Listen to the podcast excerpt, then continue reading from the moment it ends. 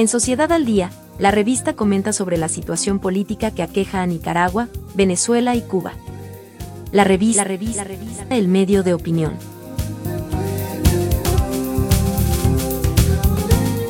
La opción pacífica para los pueblos, ¿es que funciona?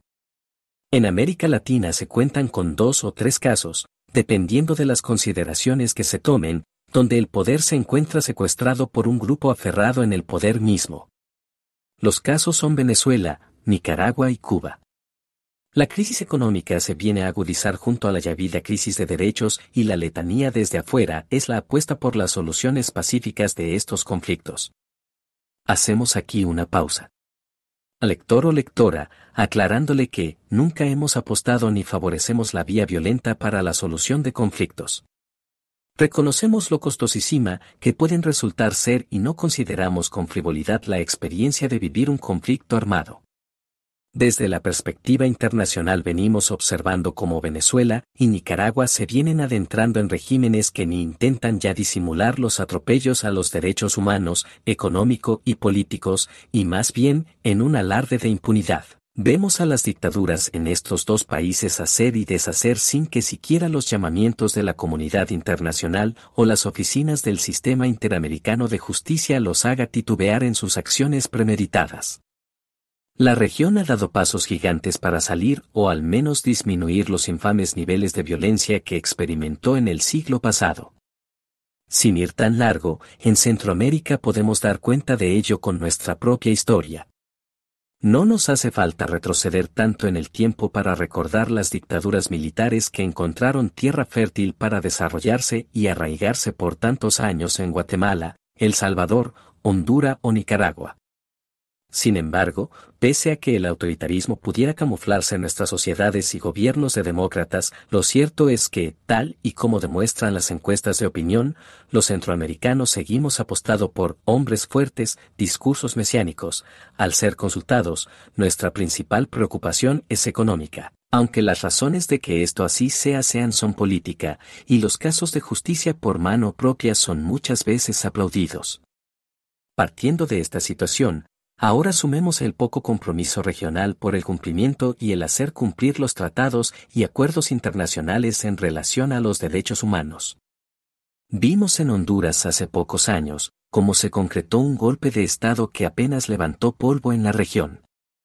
Observamos en Venezuela como Chávez, con su actitud dictatorial, expropiaba a adversarios bajo el nombre de la revolución y comenzaba a vulnerar la independencia de su país con la panacea del petróleo, con el que contaron para pagar por todo cuanto prometieran, desearan y se les ocurriera. Hoy vemos a un Maduro con un gobierno pobre, vinculado con el narcotráfico, que ya no logra ni intenta disimular que tiene presos políticos, que tortura y mata a opositores. En el caso de Nicaragua, tenemos a un gobierno partido que controla todo el aparato estatal en favor de los intereses de una pareja que ha llegado a ordenar disparar a jóvenes atrincherados en una universidad y parroquia, mientras personal de la Comisión Interamericana de Derechos Humanos observan a escasos metros sin poder hacer nada. A los sacerdotes les es cortado el paso para evitar que intervengan, mientras el secretario de la OEA en sesión con representantes del bloque hemisférico señala que este hecho se están dando simultáneamente mientras lo denuncia. Estamos ante la impunidad total, la completa indefensión. Y de Cuba de Cuba sobra hablar, pues es de sobra conocida la situación desde mediados del siglo pasado en la isla que hoy tiembla por una canción.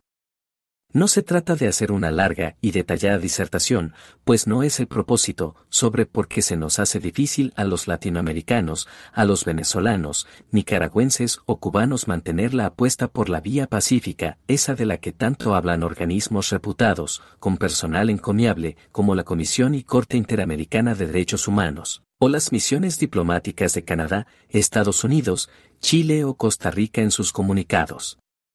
Casi lo que nos queda es aceptar nuestra realidad como un símil de la Biblia, dichos los latinoamericanos, cubanos, venezolanos, nicaragüenses, hondureños, porque de nuestro será el reino de los cielos. Los gobiernos totalitarios, dictaduras de derechas o izquierdas, como quieran que les llamen, avanzan contra el pueblo latinoamericano donde quiera que sea, con mucha impunidad, desgastando la idea de que la solución está en la vía pacífica, tentando a muchos que encuentran fácilmente justificaciones para resolver sus problemas con violencia, incluso los problemas del país. Pues, un sistema de violencia con violencia se derriba, como decía la canción del grupo nicaragüense Pancasán, tan sonado en la vecina Nicaragua de los años 70 y 80. Esta es una situación seria. Casi que dibuja un círculo vicioso para la región, que constantemente nos estamos encontrando en conflictos violentos, intentando dirimir problemas internos, que deberían tener lugar y forma en los debates de nuestros parlamentos, en nuestros partidos políticos, en los espacios de participación ciudadana, bajo el respeto del Estado de Derecho y de los derechos individuales y colectivos, sin menoscabos a través de artificios legislativos. En Latinoamérica no podemos permitir, nadie puede permitirse, llegar a la conclusión que solo a través de la vía armada, violenta, se puede llegar a la paz. Es ahí cuando como sociedad perdemos, retrocedemos, nos denigramos y deshumanizamos. Tampoco podemos ser pacifistas pasivos, esperando que, como por alquimia, los regímenes autoritarios dejen de serlo solo por comunicados. En la medida en que las acciones no sean contundentes, el sistema interamericano de justicia no tenga mecanismos de coacción y no sea independiente de la voluntad de actuación de los políticos de turno en los ejecutivos nacionales, no. Estaremos realmente como región, como América, apostando por los derechos humanos y las vías pacíficas de resolución de conflictos, aunque hayamos llegado al siglo XXI. Los polizontes de la democracia viajarán gratis a través de ella para hacerse del poder e imponer regímenes confeccionados a medida, apenas preocupándose por comunicados mientras logran acumular poder hasta llegar a un punto en donde se vuelven intocables o se necesita negociar con ellos porque, por su dimensión, no hay otra salida ni nadie que les haga frente más que la voluntad de llegar a una negociación, a un diálogo que ponga fin a sus regímenes de terror, aunque la solución implique la cohabitación con estos males contenidos, con la esperanza que el accionar democrático de una de las partes logre inocular a la otra. ¿Pueden hacer algo más los gobiernos de la región, Europa, Naciones Unidas para resolver los conflictos que acucian a Venezuela, Cuba, Honduras, Guatemala, México o Nicaragua? Hasta ahora, realmente ha sido ética la supuesta apuesta pacífica de los gobiernos que cada pocos días emiten comunicados de exhortación. Venezuela pasa hambre, vive un maremoto de violencia, una desastrosa hiperinflación y sangría de millones de ciudadanos que vagan a pie por el continente, pero hasta el momento que tan cerca están de la solución. ¿Ha sido ética la apuesta de los comunicados? ¿Se ha confundido la idea de no intervención en asuntos internos con la complicidad por omisión ante las violaciones de derechos?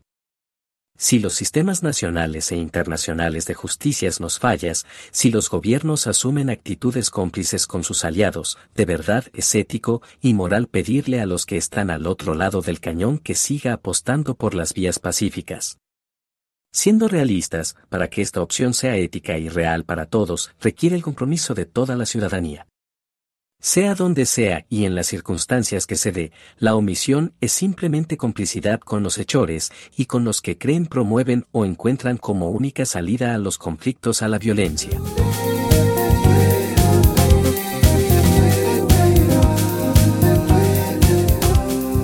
La revista, la revista, la revista El Medio de Opinión.